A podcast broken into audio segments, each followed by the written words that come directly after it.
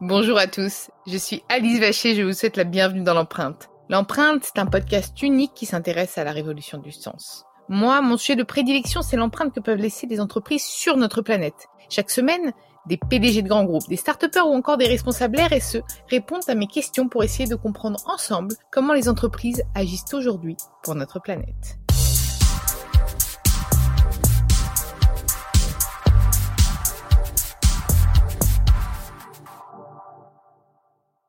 Avant de commencer cet épisode, nous souhaitions vous présenter le nouveau partenaire de l'empreinte. Dans ce nouvel épisode de l'empreinte, j'ai le plaisir d'accueillir Jean-Charles Samuelian Werf, le cofondateur d'Alan, la première assurance santé digitale en France et la première assurance indépendante agréée depuis 1986. C'est exactement ça, ouais. Je suis ravie de t'accueillir euh, dans l'empreinte. En plus, euh, je, je, alors même moi, j'ai utilisé Alan euh, et j'en étais très contente. Donc, ça me fait vraiment plaisir, Alice. Non, mais c'est vrai, je te, vraiment, et tu vois, j'aime bien parler des choses que j'utilise et que je, que je fais. Euh, et donc, je suis ravie de t'accueillir. Donc, tu as cofondé Alan avec Charles Gorintin. Ouais. Il y a, c'était en quelle année? Quatre ans et demi, c'était en début 2016, donc bientôt cinq ans. Et juste pour euh, la petite anecdote, en 4 ans et demi, ils ont déjà levé 125 millions d'euros, c'est ça? On a levé 125 millions d'euros et surtout ce qui nous rend fiers, c'est qu'on a maintenant plus de 100 000 membres depuis, depuis Ah, un peu, c'est moins d'une semaine. énorme. Dont Ouais. moi. La plus je importante. triple. Je compte triple. Euh, non, mais c'est, enfin, vraiment génial. Et euh, je sais que tu as quand même un profil entrepreneur, entrepreneurial puisque tu as monté ta première boîte à 22 ans. Exactement. C'était oui. deux cofondateurs. hein, je On était trois cofondateurs Trois. à l'époque, c'était dans l'aéronautique et on a construit le, le siège d'avion le plus léger du monde pour la classe éco. Ce qui était C'est quand même, euh, ouais. Et puis, en fait, alors, est-ce que j'ai bien, je me suis bien renseignée, mais j'ai vu que c'était suite au décès de ton, ton grand-père que tu avais du coup décidé de, de te mettre dans la santé. Euh, mais est-ce que c'était aussi un ras-le-bol de l'autre boîte ou? Mon grand-père, c'était vraiment un, un catalyste, mais créer une boîte dans la santé, c'était ce que je voulais faire depuis que j'étais euh, ado. Mes deux parents sont médecins, gèrent des, ont géré des services d'hôpitaux et je code depuis que je suis hyper jeune aussi, depuis que j'ai 12-13 ans. tu du- codes Moi aussi. Ouais. Les geeks. Ouais, c'est ça, les petits, les... mais c'était trop bien d'être geekado parce que tu découvrais tout le monde que tu pouvais construire. Moi, je pouvais dé- détruire aussi plein de sites. Ouais, tu, sais, tu vas dans le HTT. Je vais pas parler de tous les trucs que j'ai hackés euh, à mon collège parce que ça va se retourner contre moi. Mais, mais, euh, mais non, c'était assez, euh, c'était assez magique. Et après, et, du coup, tu et quand mon grand-père est tombé malade, je me suis dit, c'est un choix de vie, quoi. Est-ce que je continue à faire la même boîte euh, avec des gens que j'aime beaucoup, ou est-ce que je fais le truc qui me prend en trip, où je fais des nuits blanches, euh, qui m'occupe la tête, qui essaie de corriger le système de santé? Et je savais pas euh, comment j'allais le faire. Je savais pas exactement quelle forme ça allait prendre. La boîte, ça, enfin, j'ai même pas de nom de boîte encore, etc. tu savais avec qui tu allais le faire? Non, même pas encore. J'ai juste décidé, je dois prendre du temps pour faire ça. Je dois m'arrêter et prendre du temps pour faire ça. Et c'était une des décisions les plus difficiles de ma vie, si ce n'est la plus difficile, mais aussi la meilleure. Donc euh, c'est vraiment, euh, c'était c'est vraiment une chance maintenant de chaque jour, chaque matin, me réveiller et savoir que je bosse sur un truc qui me passionne plus que ce que je pouvais l'imaginer, avec des gens extraordinaires. C'est Et vraiment. comment tu as rencontré Charles, du coup? Charles, on se connaissait depuis 10 ans à l'époque, euh, parce qu'on avait fait notre école d'ingénieur ensemble, et lui, après, était parti dans la Silicon Valley. Et on gardait vachement contact, et quand j'ai commencé à travailler euh, sur la santé et comment utiliser le meilleur du design, de la technologie, mais aussi de la data pour la santé, Charles avait l'idée des équipes de, de- de data science chez Twitter à la fin. Bah, je l'ai appelé pour réfléchir avec lui, et le, la sauce a pris hyper rapidement. Et on, on avait cette même conviction que la santé devait être euh, plus juste, plus transparente, plus personnelle. Et on a créé Alan pour faire ça Plus ensemble. accessible. Et plus accessible, Parce que exactement, bah, à pour avoir testé Alan, c'est vraiment c'est accessible et puis c'est réactif, c'est vraiment dans l'air du temps. Et euh, est-ce que c'est une offre que, que tu as vu évoluer? Est-ce que tu savais qu'Alan allait devenir ce qu'est Alan aujourd'hui? Je pense qu'on est parti euh, au tout tout début. Non, je savais pas. Après, on, ce que je savais, c'est ce qu'on voulait être dans 5 ou 10 ans, qui est être l'app que les gens utilisent et qui les aide à trouver la bonne information, vraiment personnalisée pour eux, la bonne prévention personnalisée pour eux, et le meilleur accès aux soins, que ce soin soit digital ou physique. Et une fois qu'on part de là, après, on a réfléchi à quel était le meilleur moyen pour y arriver. Et on s'est dit que construire l'assurance santé, la- l'assurance complémentaire santé, c'était le meilleur moyen pour commencer, parce qu'elle est connectée à tout le monde, aux médecins, aux pharmaciens, aux hôpitaux, aux entreprises, aux individus, à nos membres. Et du coup, c'est un peu ce point central où toute la santé vient se concentrer, parce que via les remboursements, et qui nous permet au fur et à mesure d'ajouter des services. Donc ça, ça a été un cheminement qui a mis un peu de temps à arriver à il faut qu'on fasse ça, mais la vision long terme a toujours été la même. D'accord, donc celle-là, elle, n'a pas du tout bougé. Et bon, là, on a, on a eu la crise euh, Covid, et, enfin, on a eu, non, non, on est en plein dedans, soyons honnêtes, on est masqué là actuellement quand on ne parle. Euh, mesures de sécurité, hein, respectées. Euh, et quel impact ça a, du coup, sur, euh, sur Alan, cette, euh, cette crise sanitaire Ça a eu un, plusieurs, il y a eu plusieurs phases. Au tout début, bah, ça a été comment on accompagne nos membres à gérer le stress, à gérer l'information. On a créé en quatre jours un, un, un symptom checker pour les aider à naviguer, de l'information de qualité pas anxiogène. Puis après, ça a été accompagner les entreprises, parce qu'on a 7000 entreprises clientes et ça grandit vite. Donc, euh, on a décalé des paiements, on les a aidés à voir comment communiquer avec leurs salariés, etc. Et après, il y a eu la première période de déconfinement, où on a envoyé plus de 50 000 masques euh, à tous nos membres, euh, très très rapidement pour les aider. On leur a aussi accompagné là-dessus.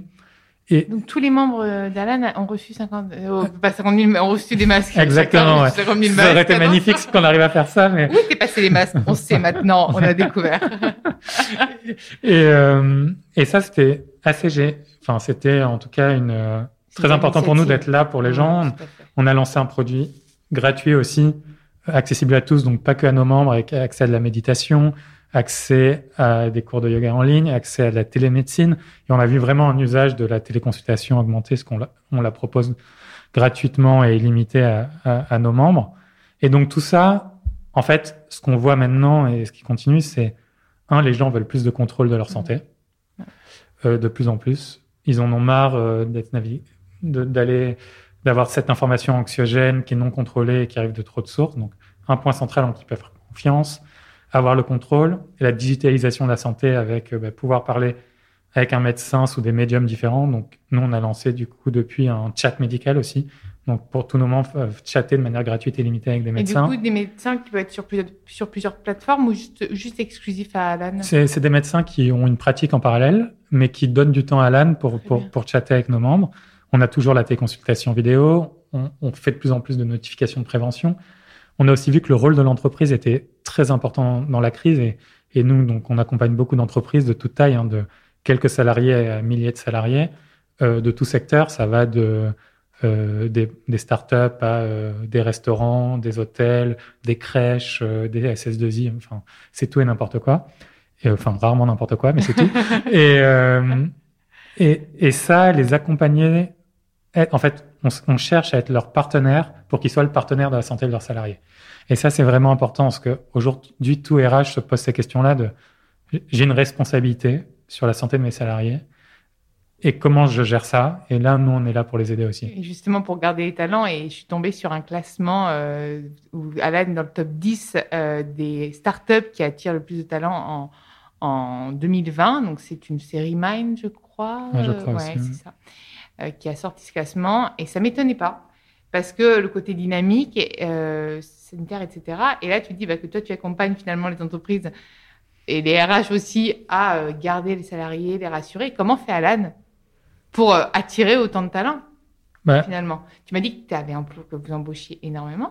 Ouais, on a beaucoup grandi. On est passé de 165 à 250 là cette année. On va sûrement finir l'année à 280 personnes. Ouais. Donc on grandit vite partout en Europe. Et, et je pense qu'on attire les talents pour la mission, donc on a parlé, c'est ouais. le sens, essayer de transformer le, le, système de santé pour le rendre plus juste et accessible à tous et plus personnel. Ça, c'est vraiment le, le, premier truc qui résonne. Le, le deuxième point, c'est vraiment la culture. Et, euh, je viens de publier un livre sur ce sujet qui s'appelle LC Business, mais c'est la manière dont on travaille ensemble qui attire des gens que moi je trouve extrêmement brillants et ça c'est une chance. Euh, et à qui on donne beaucoup de pouvoir. Euh, et c'est vraiment eux qui prennent les décisions. J'aime bien dire qu'on est tous des despotes éclairés dans la boîte, parce que chacun doit, doit être capable d'être totalitaire et prendre des décisions. Et euh, dans un monde qui est radicalement transparent, c'est-à-dire toute l'information est accessible à tous, euh, chez Alan, c'est ça qui attire. Et parfois aussi, il y a des personnes qui sont pas à l'aise dans un monde où on a beaucoup de responsabilités, sûr. où toute l'information est accessible, dont euh, les salaires, etc. On a cassé le, le rôle classique du manager à la française et on a supprimé ce titre et on, et on a créé un rôle de coaching, un rôle de, de, de direction de projet. Et euh, ça, ça, ça, attire beaucoup. Parce que c'est vraiment dans l'air du temps. Aujourd'hui, on est tous consommateurs, on est tous indépendants. On, on crie haut et fort ce qu'on pense. Enfin, je trouve que la nouvelle génération, en tout cas, euh, est quand même vraiment très euh, Alan, on va dire, je vais dire uberisé, les alanisés.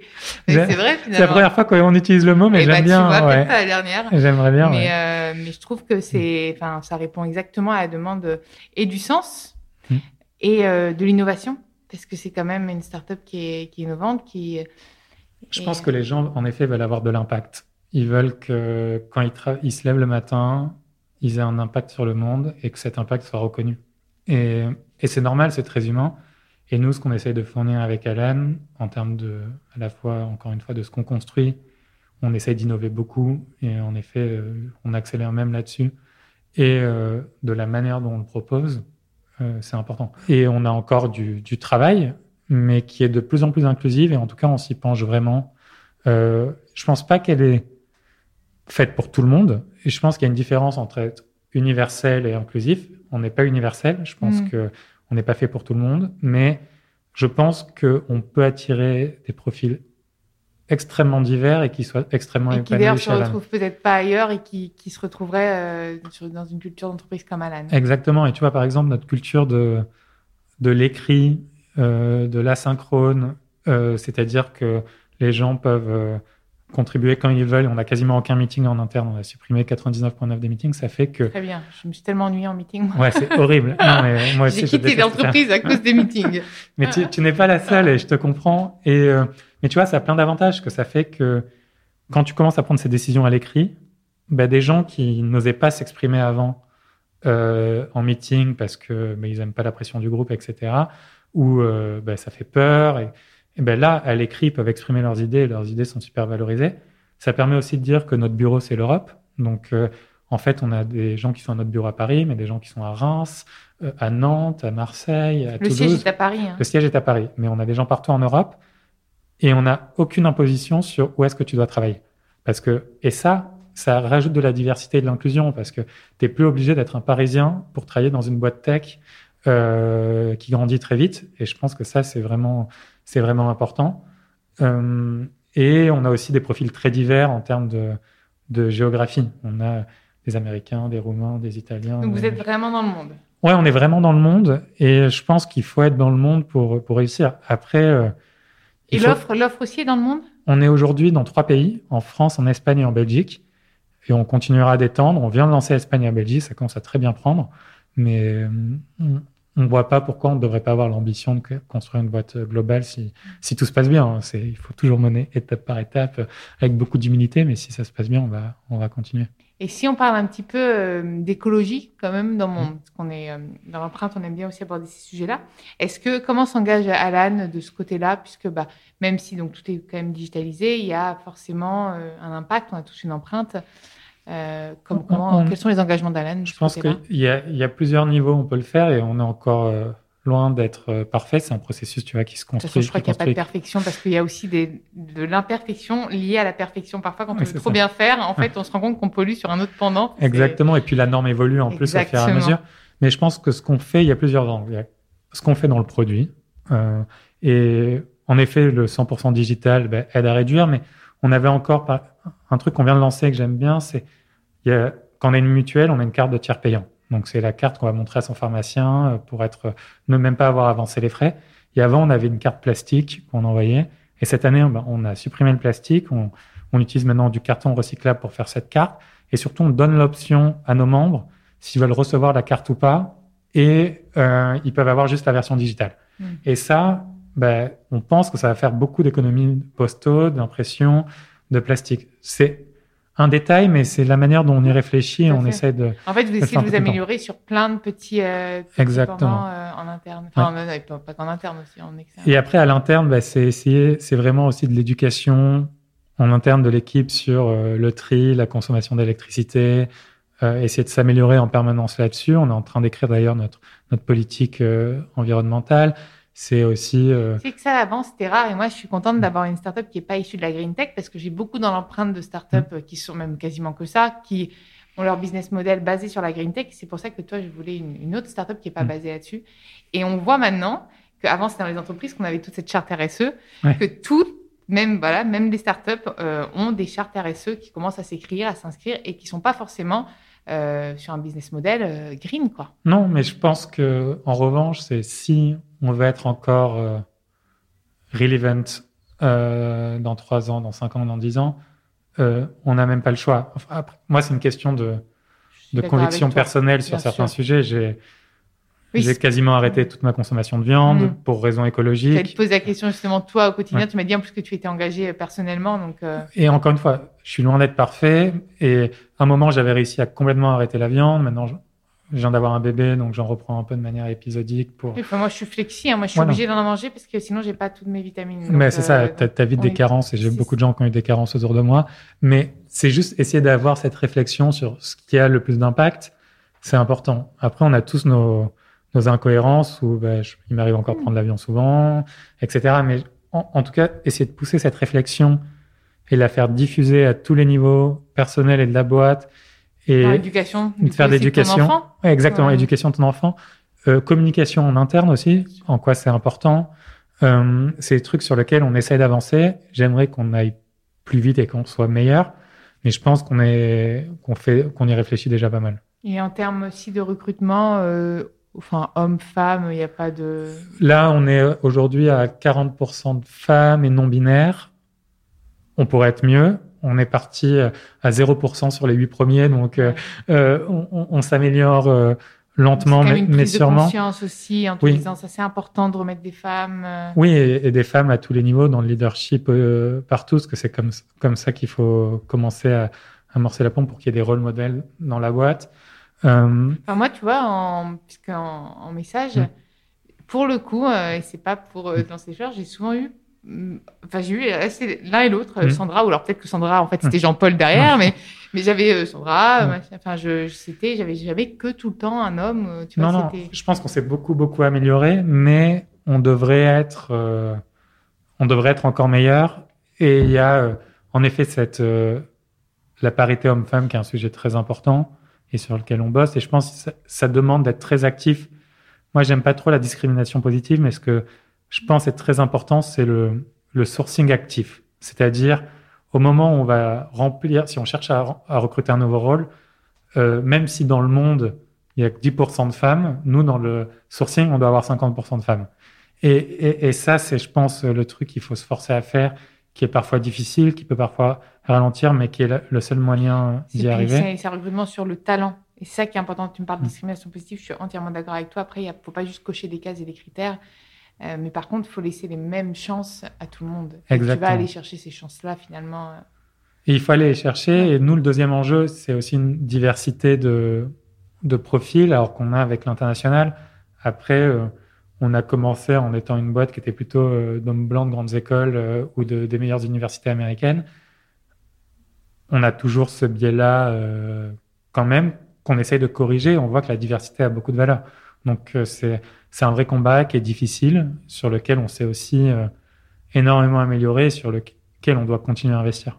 Et donc là, toi, tu as écrit un, un livre, tu m'as dit récemment, euh, qui s'appelle comment? Healthy business, Healthy. culture d'entreprise, excellence et bien-être. Bah, Tu vois, bien-être, il y a quand même le, le côté QVT, euh, côté bien-être. Et qu'est-ce qu'on peut souhaiter aussi à, à Alan là, pour.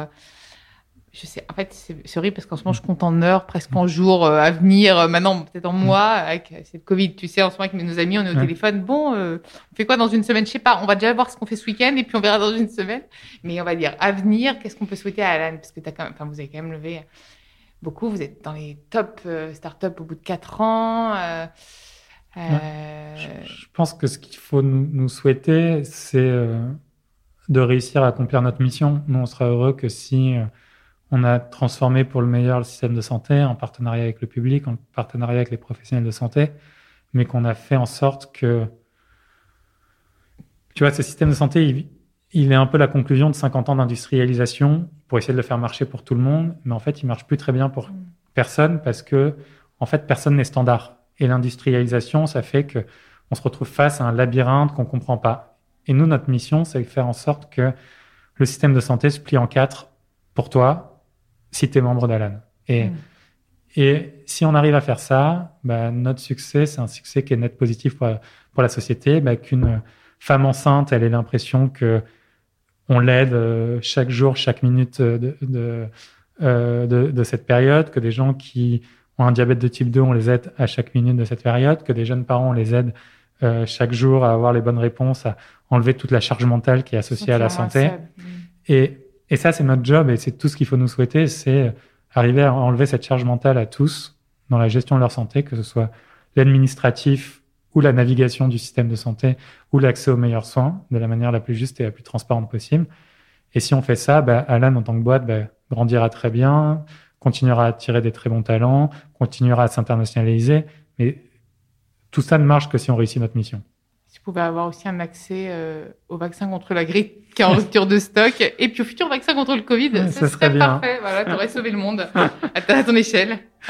Il y a, d'autres gens brillants qui le font aussi, donc euh, mais ouais, on va essayer. En tout cas, j'étais ravie de t'accueillir euh, dans l'empreinte euh, et merci à vous d'avoir écouté cet épisode. Vous pouvez retrouver tous les autres épisodes sur Deezer, Spotify, Podinstall, toutes les applications de podcast. N'hésitez pas à liker, commenter le podcast. Je vous répondrai. On vous répondra avec l'équipe Bababam. Et je vous souhaite une excellente journée. Bonne écoute.